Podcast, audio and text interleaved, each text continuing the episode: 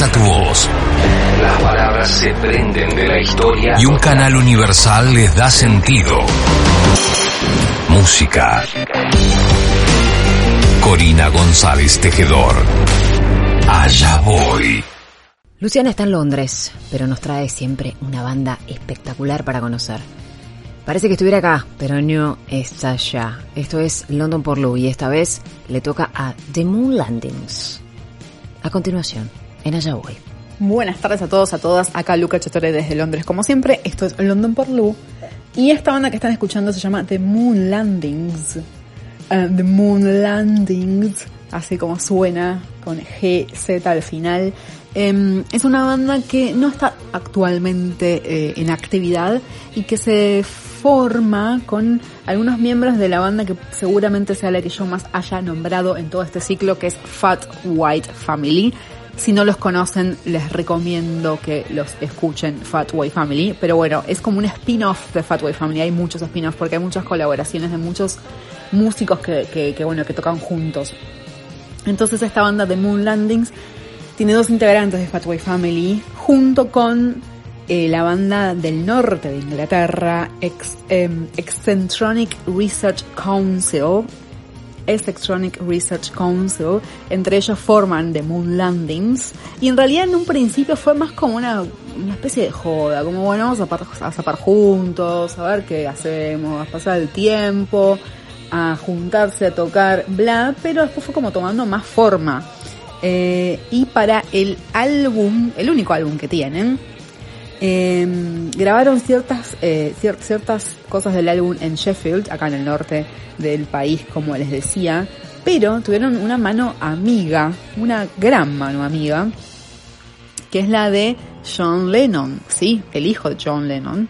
Eh, y, y Yoko Ono, por supuesto. Eh, parte del álbum se grabó en Nueva York en el estudio de Lennon.